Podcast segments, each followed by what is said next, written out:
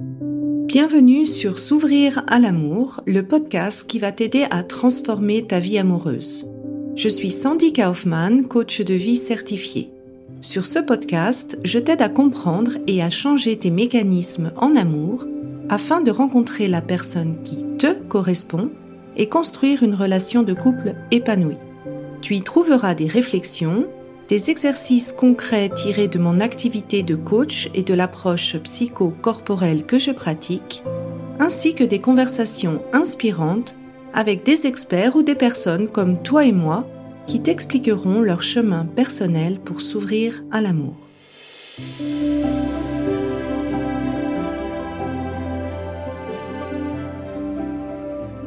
Tu écoutes l'épisode 72, Hélène Lakely Hunt et Arville Hendrix, le dialogue Imago. Donc après l'épisode 71 où je te parlais de ma vision du secret du couple qui dure, plus précisément qu'il n'y a pas un seul secret, mais qu'il y a plutôt des facteurs qui font que tu puisses définir le secret qui convienne à ton couple, j'avais envie de te présenter un outil fantastique qui s'appelle le dialogue Imago. Cet outil, je l'ai découvert au moment de notre première crise de couple avec mon mari et ça a vraiment permis d'apaiser notre crise et de la dépasser. Si tu veux en savoir plus sur quelles sont les trois étapes pour dépasser une crise de couple, je t'invite à écouter l'épisode 47 de ce podcast. Et donc, pour t'expliquer en fait ces dialogues imago et cette euh, méthode, cette thérapie de couple, eh bien, j'ai invité les créateurs de cette méthode qui vont t'expliquer en fait comment ils en sont venus à créer cette méthode imago en la pratiquant sur leur propre couple qu'ils qualifiaient de chaud. Qu'est-ce que c'est que l'imago ou comment est-ce que ça se fait que notre conjoint arrive aussi facilement à nous faire sortir de nos gonds. Ils vont également t'expliquer en détail quelles sont les étapes de ce dialogue imago pour que ce dialogue imago marche. Ensuite, ils vont aussi te détailler quels sont les quatre piliers qui font qu'un couple puisse grandir et s'épanouir ensemble. Et la dernière question que je leur ai posée, c'est quel est, selon eux, le principal poison du couple? Donc, je ne t'en dis pas plus, l'interview est en anglais, il y a plein de pépites intéressantes. Je mettrai bien sûr les notes, dans les notes de l'épisode de podcast, le lien vers le livre dont on parle dans l'épisode et je te souhaite une belle écoute. Today, I am very honored to have for me the two most important therapists couple that I known so far, Helen Lakelly Hunt and Harville Hendrix, who are the co-creator of the Imago relationship therapy, they both have a PhD. They also create a social movement called Safe Conversation. And they are the international best-selling authors of a lot of books. One of them has been sold for 4 million copies already, Getting the Love You Want. And you appear on different shows like the Oprah Winfrey shows. And you, Helen, you also was installed in the Woman Hall of Fame. And me, I discover you. You save myself and my husband from our first crisis. Oh. We'll explain that later, but I discover exactly your book this way. And it was really for me a revelation on what is it to be uh, together and as a couple and uh, how precious it is for each of a partner to heal through the relationship? So mm-hmm. i it was for me really an important matter to have you on my podcast to speak about your beautiful method you create. Welcome. Thank you. We are honored to be here and delighted. Thank you very much. Merci beaucoup. Oh So maybe would you like to explain how did you create the method? How did you come to create this imago relationship therapy? Once upon a time, Helen was talked into getting married to someone and she wasn't sure he was the right one, but everyone said, marry him no matter what.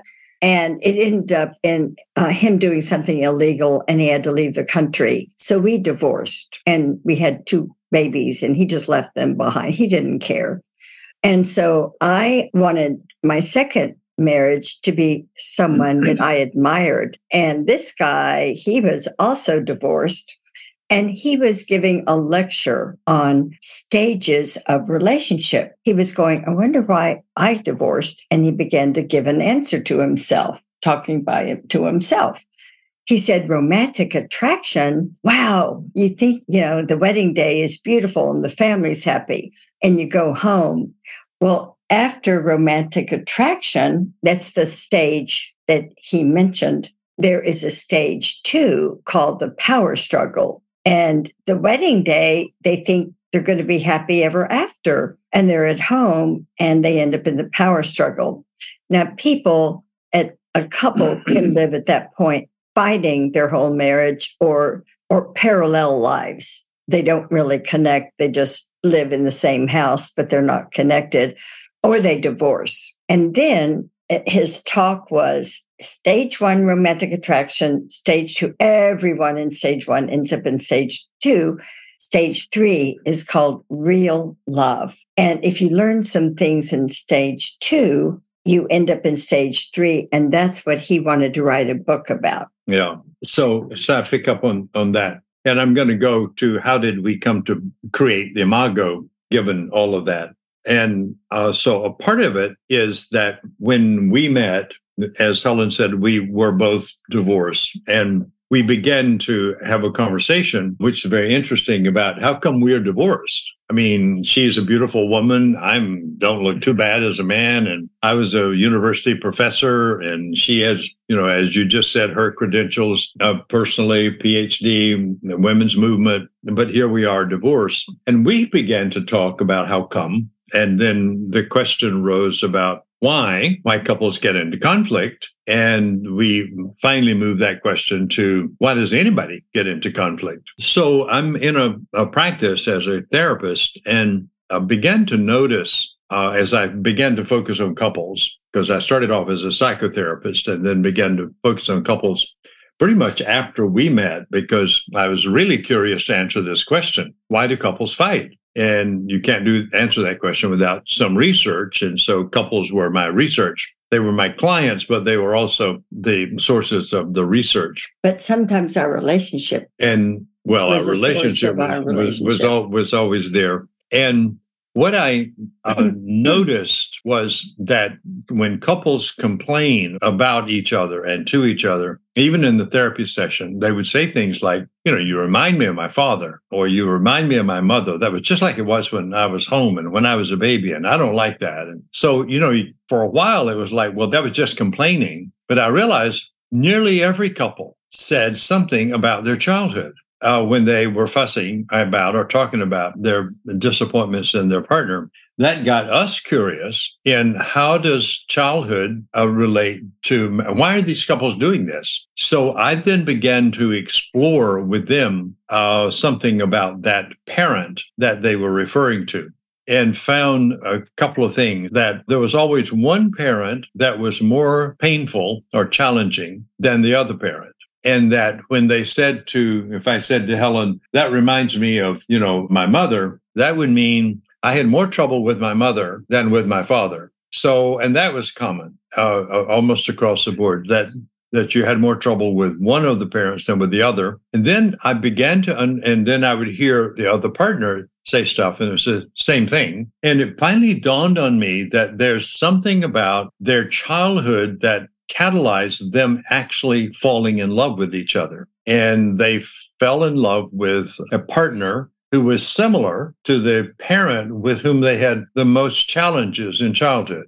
Not the one with the least challenge, but most challenging. And they wanted that pet partner to give them something that the parent didn't give. But the partner was like the parent who didn't give it so the partner couldn't give it either because but they wanted it from the one who didn't give it. And so for a long while you know as we and we are discovering the same thing with us it's like marriages are impossible because people marry people who can't respond to their needs and but they're going to expect them to respond to their needs. They're always going to be disappointed. So marriage is going to always be problematic. So we began to put that together and came up with the word image that i fall in love with the person who is like a picture an image of my caretaker and that was way before we named it. And you remember that we were meeting together and thinking about, well, what do we call this? It looks like it's a theory. It looks like it's got to be developed. And so what are we going to call it? And one person said, you need to name it before somebody steals it. So uh, we came up with the word and image therapy. It didn't sound very sexy, but imago is the Latin word for image. Mm-hmm. So imago, that's got some energy and I think you found the word imago because Freud. No, no, no. It had nothing to do okay. with Freud. I didn't know Freud used imago until way afterwards. I went okay. to the dictionary to see okay. what to look at the definition of image, mm-hmm. and it said image is the English word for the Latin word imago. Mm-hmm. And so I picked that, mm-hmm. went back to the group, and said, I, I think, why don't we call it imago? And people said, well, nobody will know what it means. And I was sort of cocky and said, well, tell them what it means. And someday, imago will be a household word because it will spread throughout the world. And little did I know that that was prescient because, as you just said, we've we're now international. We have eight, and four million people, and we have therapists trained in 60, 62 countries, 2,500 people. So it did spread across the world. But that's sort of the origin of it. And then the piece that Helen was saying is we were involved in this, every time we would get something clear, Helen and I would then look at our own relationship and it would contribute then to the conversation that we were having with couples. So after a while, it all came together. There was something solid here that you could count on. And, uh, and it was only much later that we discovered dialogue to be the fundamental therapeutic process. But that was not the creation of the theory. That was the creation of the therapy. What do you do with with the fact that when you come together from that kind of childhood you can't talk because you're just too mad or too sad or if you go silent when you're frustrated you're just too silent you don't speak up. How do how do you change that? And for a long time we did uh, problem solving better communication conflict resolution. None of that works with marriages. If it does it just kind of relieves it for a little bit. We discovered, and I think I'll tell the story about how you invented um, dialogue. So Helen and I on a date. Uh, on a date. From the very we beginning, from the very beginning, I think you agree with this. Helen and I had a very intense relationship. And by that, we mean intensely negative. We would date and fight on every date. And what I was amazed is why we would have the next date. We tell our couples that many couples have a parallel relationship. They're married and but they're both are busy and they never really discover who each other is, but they keep the marriage together for the kids. Uh, or they have a hot marriage where they fight all the time. And Harville described uh, describes even when we were dating, we had a hot. a hot we Wait, fought a lot. I don't know, all, just early on. well, I could never get her to agree with me. So, um, so we were having one of these fights. Except I respect him. Yeah. Maybe I don't agree with everything, yeah. but wow, oh, this guy is great. So, we, so we're having these fights, and it was in your living room mm-hmm. uh, in Dallas. Uh, now 45 years ago. And Helen suddenly stopped and she said, Stop. One of us talk, the other one listen. And we'd never done that. We were both talking always at the same time and nobody listening. And we're both smart. but I was a smarter. No, he, he was, was, a smarter. smarter. No, I I noticed, and being a clinician, I'm very uh, very very tuned in to shifts. I noticed that I calmed down when I stopped and said, "Okay, well, you go first. And so she would talk, and then I would talk, but neither one of us mirrored anybody back. We didn't still didn't do any listening. It was like, okay, you had your say, and I didn't interrupt you. Now I want my say, and don't interrupt me. But we weren't listening. So, but I did notice it calmed us down. Mm-hmm. And now I'm in the clinic working with couples, and I'm doing communication, problem solving, and then negotiation. And it's not working because uh, couples, th- that's not what they need. They need something else. Their connection is ruptured.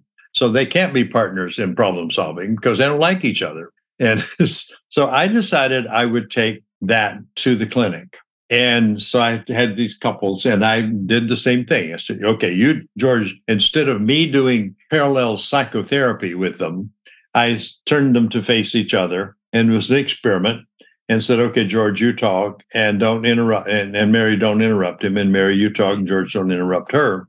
And they would do that, but there was something missing. And then I'm sitting outside saying, there's something missing too. So I asked them, so what would you like to do now? And one of them said, Well, I'd like to know if he heard me. I mean, does he know what I said? Oh, so you want him to respond to you? Yeah, yeah. So I said, Okay, well, George, can you tell Mary what she said? And so he said, Well, I'll try. And, you know, he did sloppy job of it. But I noticed that the fact that he tried changed her expression. He tried to mirror her back. He tried to mirror her back. I didn't have the word mirroring then. It's like say back what she said. Mm-hmm.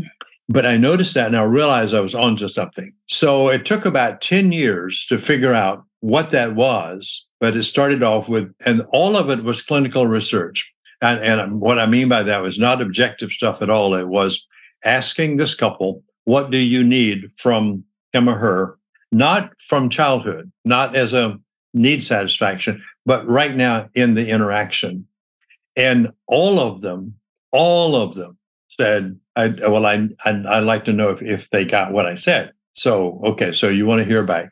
And so finally we came up with the word mirror. So mirrored back, mutual mirroring back. And I kept asking, what else do you need? And I remember this woman whose name is Dot Biggs. She's, I don't know if she's still alive, but she was, it was here because I was in Dallas at that time. And she said, Well, I would like to know if he really sees my point of view. And he said, Yeah, I see it, but it's just crazy. So she blew up. I said, What would you wish he had said? And she said, Well, I don't need you to agree with me. I need you to see that my thinking is not crazy. That is my thinking. That I make sense. And that I make sense. In the way I see it. And I make sense. And he said, he was a smart guy. He said, Oh, oh, okay. So if I don't have to agree with you, I see that that makes sense. I can see how that makes sense you. for you. And he said that she said, That's fine. Just see that it makes sense for me. And he said, Okay, I can do that. And then so I said, Well, Dot, what else do you want from him? And she said, Well, can you imagine how I might be feeling? Oh, so you want him to? And he said, Well, let's see. I imagine when I do that, I must piss you off. And she said, Yeah, it pisses me off. Thank you for. So I real I didn't realize at the time, but what they did was do mirroring, validation, and empathy. And after a while, I finally put those labels on those things and put it together. That was a three step process. And then every time I would take couples through that process, it didn't matter what they talked about. But if they went through that process, they didn't polarize. They began to collaborate and ultimately would connect in places where they couldn't even have a conversation, but they would connect around their differences. So, what it was about a 10 year period that all of that began to mature. Now, when Getting was first published in 1988, only mirroring was in that version because I hadn't discovered validation and empathy at that point. When it came out, what, 10 years later, the second edition came out, we had finally worked out the three points. So if you'll notice, the second edition has mirror validation and empathy in it. And that became the therapeutic intervention. You don't have to do anything else because what couples need is to connect and to feel safe with each other. And when they talk without polarizing and they mirror and listen to each other, and really the focus has to be on listening because that's what human beings don't do. They talk a lot. We talk a lot, but we don't listen much. Mm. In fact, you went and talked to your brother this morning in his office, and the, one of the first things he said to Helen was, People in business don't listen to each other. and he didn't stop and say, And I'm so glad you all are teaching people to listen. Mm. I don't think he knew that we were doing that. But at any rate, that's sort of the history of getting to the Imago label as an image inside is uh, triggered by somebody you see and you fall in love with them but that image is of the caretaker. And you fall in love because you want from that person what you didn't get from your parents. And then you hit this impasse because you married somebody who can't meet your needs. But if they would stretch into meeting them, both of you would grow into parts of yourself that you also didn't develop when you were little. So that the challenge to meet your partner's needs is a benefit to you and a gift because it grows you into an undeveloped part of yourself. So that's sort of the way, a quick version of the emergence of imago as a clinical theory and a dialogue as the therapy. Thanks for sharing because um, when I discover your book, so I'm a therapist and a coach, and I principally help single person to find their partner. And I went through the, this personal transformation. I was struggling a lot as a single and I work on myself a long time. I was repeating a lot of not happy relationship, short ones, no commitment. And then I finally met my husband. We get married and we finally had a child. For me, it was like realizing my biggest dream of life. And then we have a child and we start with conflict. And I was so desperate thinking, oh, all the work I've done for years to make it work is for nothing. And we have our first quite regular conflict through it. And just reading that it's actually a normal process that when a couple committed for a long time, that some other wound from the past is popping up and that actually it is an opportunity for each of a partner to grow through that it was like a softening on me you know i was mm. thinking oh there is hope here. There is something I want to dig in. And the imago dialogue that you just basically described was for me really like learning a new language. Mm. because we have we are coming from two different culture. We have very different view on the education principle.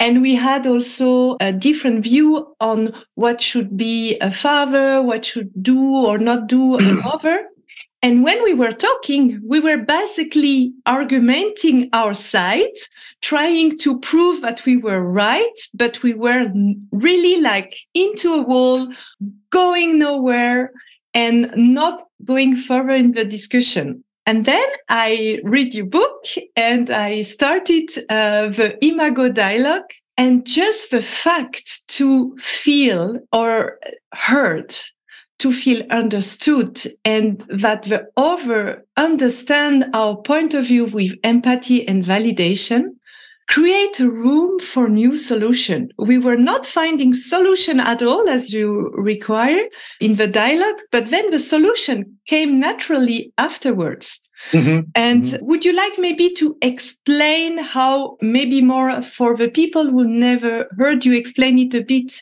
in the method creation? So, what are the steps of this imago dialogue that help actually, yeah. I would say, the partner to deeply connect to each other? Well, one thing a couple doesn't know is that between two people is an energy field. And we tell our couples that their partners there, they're there. But what's really important is the energy field between two people. And they would go, well, that's stupid. It's invisible. Well, it's not, it's an energy. There's energy in the, what we call, there's a space between. And when the space between Harville's look in his eye or my tone of voice, it's a, a, toxic energy field. And he wants to get in the car and drive to a bar and just mm-hmm. drink. Doesn't want to be with me. Or if his voice tone is a certain way, I'm going to go next door, and go to a friend's house and sew, do, will do knitting or whatever. Mm. And I don't want to be around him. And he'll, he can handle the baby. But if there are four things a person learns instead of this having a uncomfortable energy field, it can be safe. It can feel safe. And when two people feel safe with one another, they want to um, snuggle mm-hmm. or maybe dance in the kitchen, which yeah. Harville and I do these days as we're cooking. And they want, or, or just be together, go to a movie mm-hmm. together and enjoy mm-hmm. the evening together. Mm-hmm. So there are four things that create safety. Yeah.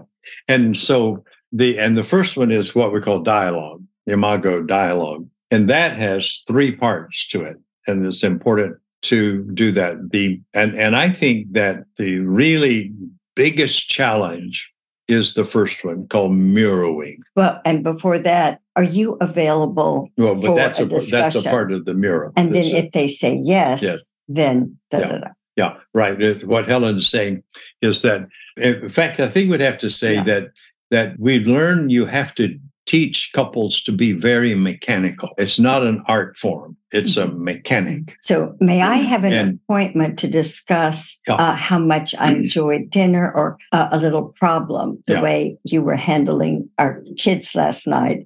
Could I make the appointment now or is there uh, or another better time. time? So, the first thing you do is make an appointment. You never talk to your partner without asking permission. Now, we just found that one thing Mm-hmm. changes a lot of conflict because usually you walk in and your partner's doing something and you go blah blah blah blah blah blah blah blah and they're not, they're not available. I, I, I, heard myself who want to deep dive into the, the dialogue without asking, and that makes lo- like the door for my husband. yeah. He might really want to dialogue with you, but he's in the middle of something, a text with someone he has to finish. Just give him an hour, he can turn around and do the dialogue. Yeah. So making the appointment. Making the appointment. One. And then the second thing that that's the on ramp into it. But the first step of the dialogue process is to say, after this person talks, to say, uh, let me see if I got that. If I got that, you said, but it's a sentence stem. Mm-hmm. And we've learned that couples need to use that sentence stem, mm-hmm. not make up one of their own, because theirs won't, mm-hmm. it'll be inefficient, too many words uh, usually and say, well, let me see if I got that. If I did, you said blah, blah, blah, blah, blah. And then they have to check for accuracy. Did I get it? And the, the partner needs to say, well, then usually they'll say, well, sort of. But I also said, oh, you also said blah, blah, blah, blah, blah. Yes. Okay. So now you've mirrored and you've checked for accuracy. Did I get it? Then the most what we discovered just over the years, and and I think Helen, you were you were more active in discovering this than I was. That what couples want is to then not take turns, but for the one listening to say, "So, if I've got that, is there more about it? Is there more about?" And that goes to cure more about that that you want about that topic, not some other topic. That topic. And if you say, "Is there more? Is there more about that?" What you've now gone into is curiosity and showing interest. And that remember the goal is safety. So if I and usually you expect that well I mirrored you now you're gonna you're gonna talk and I'm not finished. But if you say is there more about that? And you listen, and the partner will say, Well, since you asked, yeah, I do have some more things to say about that. So, okay, well, I'm available. So you say those and you mirror that back. And you do that until the partner says, Well, no, that's that's everything that coming up for me. I, I, I think that's everything. So the partner says, well, let, then let me see if I've got it all. And they do a summary. And the summary is, so if I got everything that you said, you said, you know, A, B, C, and D. And did I get it all? Well, yes, you you did, except that I I'd said one other thing you didn't say. So there's one other thing. So so it's, you know, you just work with that until you get it all. And then you say, okay, I've got it all. Let me validate that. So, what you said makes sense. And the sense that it makes is that given that X happened, that you responded like that, that makes sense that you would do that. And I can imagine that when that happened and you did that, you also felt scared and then angry. Am I getting, is that a good validation? Yeah. And am I getting the feelings too? Are there more feelings? Well, I felt angry and sort of foolish and you felt angry and foolish. Okay. So now we're to the point where we say, well, thank you for sharing.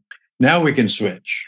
Okay. And, the, and, and it then, seems it seems easy, but you have a lot of bias. When we were doing that with my husband for the first time, it needs practice. Oh, yes. To become a bit more natural because you have your own bias in the head. So yeah. I had, for example, the tendency to interpret what, and I was carefully listening to him, really yes. to trying to understand. And sometimes it needed a lot of exchange until I get it. Mm-hmm. Yeah, mm-hmm. right. And it, I was really willing to understand. So, uh, and and this is the profoundness of your method because you mm-hmm. really mm-hmm. learn to know the other and to to understand how the person is ticking and where does it come from or past experience or vision of life and and then by going into this deepness you take things also less personally when it happens yes mm-hmm. yes mm-hmm. right mm-hmm. and because you know this is one thing i wouldn't say it's because helen had some I, w- I want you to say but you know and this took me a long time to figure out i have to say this even though i'm in the hot mm-hmm. seat you know all the time that when I, uh, or let's say when Helen reacts to me, I'll turn it around. Mm-hmm. When Helen reacts to me instead of responding or mirroring or whatever, when she reacts, she's clearly upset. The natural tendency is to be react back to her and be upset. And then you get into the fight and nobody knows what you're fighting about. But if when she reacts, I in my head know that a memory has been triggered from her childhood by my behavior. Then I go to curiosity and say, Tell me what is happening for you right now. Then I'm being empathic. And I can say, and I can imagine that must have, I must have really upset you. I'm being empathic and I'm being curious. And now she's getting from me what she did not get from her parents, which if she had gotten it from her parents, she wouldn't have reacted to me like that. Mm-hmm. So, so that's the way the healing occurs. But if I don't go to curiosity and empathy, then I'll rewound her like her parents did. But if I go to curiosity and empathy, then she gets what she needs as a human being to feel safe with me, to feel safe. So to me, that that is a little uh, what is it? An edit in the process. If you can just not react, but go to curiosity and then to empathy, the conversation itself becomes healing. It's not like you heal your partner. The conversation changes the memory. Mm-hmm. And that's what healing ultimately is, is a changed set of memories. And when you learn that, then I remember when I got that clear, it was like, okay, I'm in charge of the memories Helen has of me. And if she comes and says, blah, blah, blah, blah, blah, blah, blah, well, I created that memory by my behavior. But if she comes and says, whoa, wow, I just can't believe I married such a wonderful man, I created that memory by my behavior. So I have to decide what do I want her to remember when she sees me? Well, I have to create that memory for her and I have to create it over and over and over again. And guess what? As I do that, it's amazing. I like her better. it's really a paradox, a paradox that I benefit from behaving in such a way that she likes me mm-hmm. because I'm exercising, energizing uh, the constructive part of myself. And so I'm growing as I create memories I want Helen to have of me. And that gets a little complicated. And it takes a while to get therapists to really understand. They have to help couples rupture that reactivity and then create a memory on the spot, a, a new memory for their partner. And the new memory is to go curious and empathic at that point. Now she has a memory of me that's different from the one that got triggered by my behavior. Am I making sense? Yes, yes, yes, yes. I, I could uh, speak further on that. So is, is that what you describe? Let's say the step two after the imago dialogue? Yeah. Mm-hmm. Let me just mention a few stepping back. When I think those of you listening are understanding why it's important to ask for an appointment because you need it to be at a time where your partner has plenty of time, mm-hmm. you know, and you could say, uh, may I have an appointment for a dialogue? And it might take an hour or it might take blah, blah, blah. And get, you know, because they will go, well, I can't do it, da, da, da. But get specific. Then the first thing you do is one of you is the sender and the other is the receiver. So you're assigned the sender speaks, and all the receiver does are the dialogue and the four steps mm-hmm. to create safety. And I think, well, and I've got two more things to say. One of the things is if I ask for an appointment and I'm the sender and I'm doing a dialogue and Harville's supposed to mirror me, you can at any point raise your hand. Yes and go, Helen, uh, you are I'm on I'm on overload, yeah, Helen. Uh, you're talking. it's so wordy. Yeah. Um, could I mirror you back what I've heard so far? Mm-hmm. And also, that might be a message for me to get what I want to say, but write it down so I say it succinctly. Yeah, less words, more focus. But but the receiver can regulate the sender, mm-hmm. uh, yeah, and and right. so um so and then the last thing I'll say, and then I have no more to say. Harville can talk the rest. That once upon a time, someone really smart, his name is Socrates, created specifics on how to do dialogue, and almost most people in the world know the name of Socrates with Aristotle and and Plato and you know brilliant Greek philosophers. But anyway, Socrates 300 BC and um, the Greeks didn't like it very much. And if you read the history of Socrates, he created Socratic dialogue, but he was put to death because he was teaching um, mm-hmm. everyone, uh, the youth, to yeah. question things or want their turn to talk because the rest of the country, uh, it's monologue when, when he died, uh, the Pharaoh in Greece, I mean, sorry, in uh, Egypt was practically God. And um, then there were just slaves in that country and they needed to obey the Pharaoh. And then there were emperors, kings, whatever.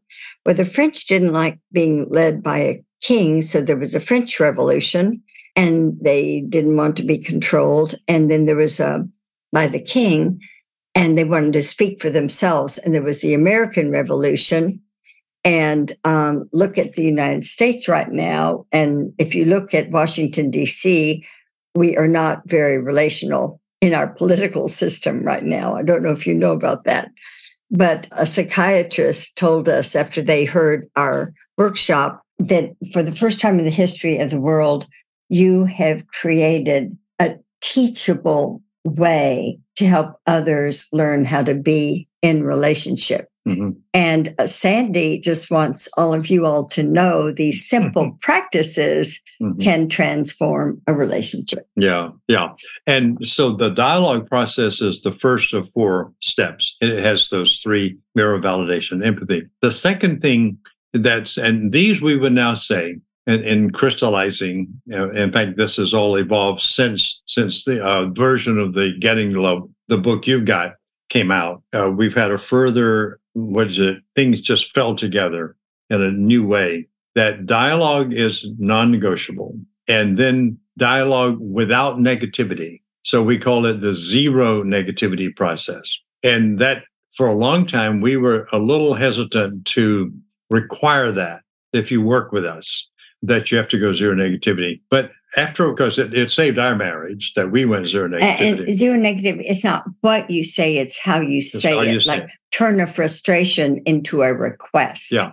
Don't tell someone you're an idiot for doing that. Like, no. don't say it that way. Say, next time you do that, would you be willing you to da, da, da, ask for what you want? But it's uh, suddenly it became logical. You can't be intimate and negative. no. Just doesn't happen. you and you can't feel safe and be mm-hmm. negative.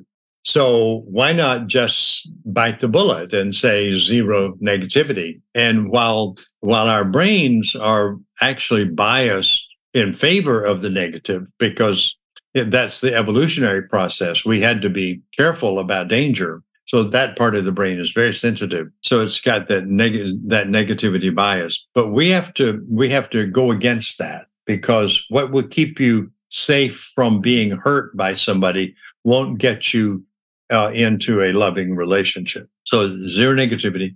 And then the third thing we've already mentioned is empathy. And that we now say that empathy is the most powerful energy. Helen was talking about the energy field. And when I go into empathic responding, I constellate this field and it becomes organized. Mm-hmm. If I go into negativity, I de energize, I mean, I, I destabilize the field it goes into chaos. And then I feel that inside of me, and Helen feels it inside of her because we are made of the same energy. It's just that the vibrations have slowed down enough that we're visible, but we're, everything is energy uh, and vibrating at, at different levels. That's pretty much a quantum physics fact at this point. We haven't known that. Uh, I think 1925 was when it got established by uh, quantum and um, Einstein and you know Niels Bohr and all those people. They did nothing physical and hard is actually real. What is real is the energy, and then you slow down the vibrations and you get something uh, hard. Like I'm very slow vibration because I'm a solid. But if you speed up the vibrations in my body, I'll become invisible. I'll be an energetic thing. But empathy, empathy constellates this field positively. And then the last thing is I have to amplify the uh, uh, organization of field with affirmations. So that, and one level of affirmation is Helen is actually, and you are, and I am, we are creatures of an amazing universe. And our value isn't dependent on what we do for each other. Our value is intrinsic. We are valuable because we exist. And that's nature created us. And we are marvelous you know, we can, there's no light. I mean, there's no color in the universe. Mm-hmm. Nature gave us cones in our eyes that convert uh, light into color so that we create the color when we look. Isn't that amazing? Mm-hmm. So she's valuable, I'm valuable, and we're creatures of miracles. If I add to that an appreciation, I affirm her being and just know I'm I'm with this creature of the universe. But if I also add to that that she did something for me, uh, and so I'll add appreciations. So affirmation for being and appreciations for doing. Then I'm putting into this field very positive energy and I'm going to feel it inside me. She's going to feel it inside her. And then we're going to want to do this and snuggle and all other kinds of things. And if that's not there, we're going to want to do this mm-hmm. and back away because the field is destabilized and it's painful. Mm-hmm. And uh, brains go into, oh, it's dangerous here. And we have to get away. So that's fundamentally a dialogue, zero negativity, empathy, and affirmation. And we now are bold enough to say, if you will do those four things regularly, your relationship has to change. Mm-hmm. It just has to change because these elements create safety. And when you feel safe, then you'll feel the energy of each other. And at that moment that you're feeling the energy of each other, you're actually feeling the energy of the cosmos. They're all is one and the same thing. And that's when you're feeling joyfully alive. And now you're into your true nature.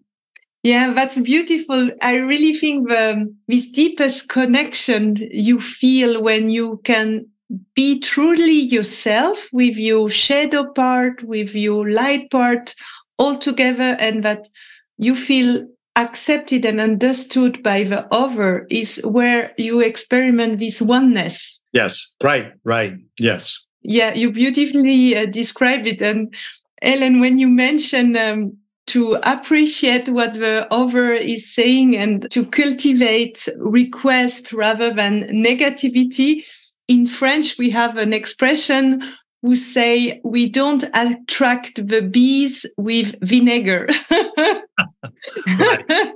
Not attract the bees with vinegar. So yeah. it, it, we can just true. get that. Yeah.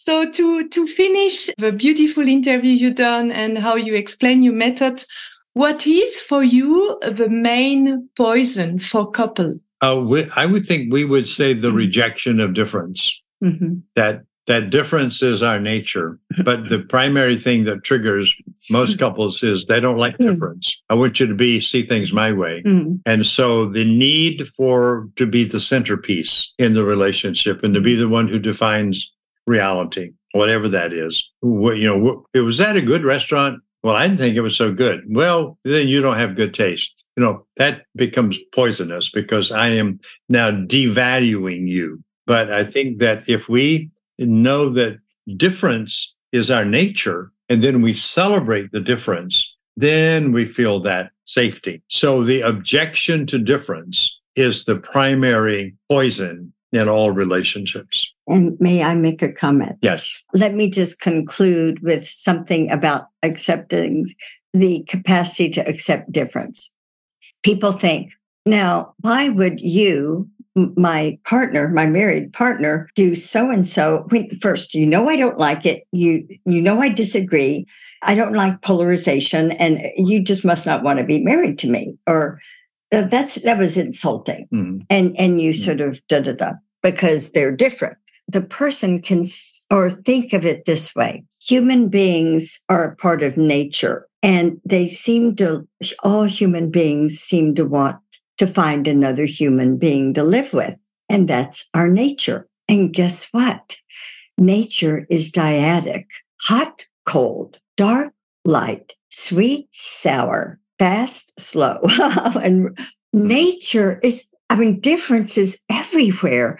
And you've got to learn the wonder mm-hmm. of nature mm-hmm. and, and, also know that there's nothing just because your partner is the uh, thinks the opposite there's nothing wrong with your point of view and vice versa you just have to accept difference yeah and, and when you accept difference you grow at a larger part of your own world. And if you reject difference you'll stay confined into your own world and you miss a universe of beauty and you miss I, I love I love it. Sometimes I heard a Imago therapist say when someone has just blown something that what they ought to say is thank you for giving me the opportunity to grow and do it better next time. I, yeah. I totally agree. I always say um, when you see these differences to ask yourself, do I want somebody who accept my differences and respect that?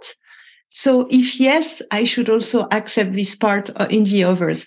Thanks a lot for your time. I really encourage to buy the book and I will put the links for further trainings that you propose on couple therapy. Thanks a lot for your precious time. Thank you. We appreciate it. We're honored that you wanted to visit with us. Si tu apprécies ce podcast, la meilleure façon de m'encourager est de me laisser une revue sur Apple, Spotify ou de transmettre cet épisode à une personne de ton entourage. Et si tu es prête à t'ouvrir à l'amour et à transformer ta vie amoureuse, je t'invite à rejoindre mon programme de coaching S'ouvrir à l'amour ou de consulter mes programmes d'auto-coaching en ligne. Tous les détails se trouvent sur mon site sandykaufman.ch. Et n'oublie pas, il n'y a que tes peurs qui te séparent de l'amour.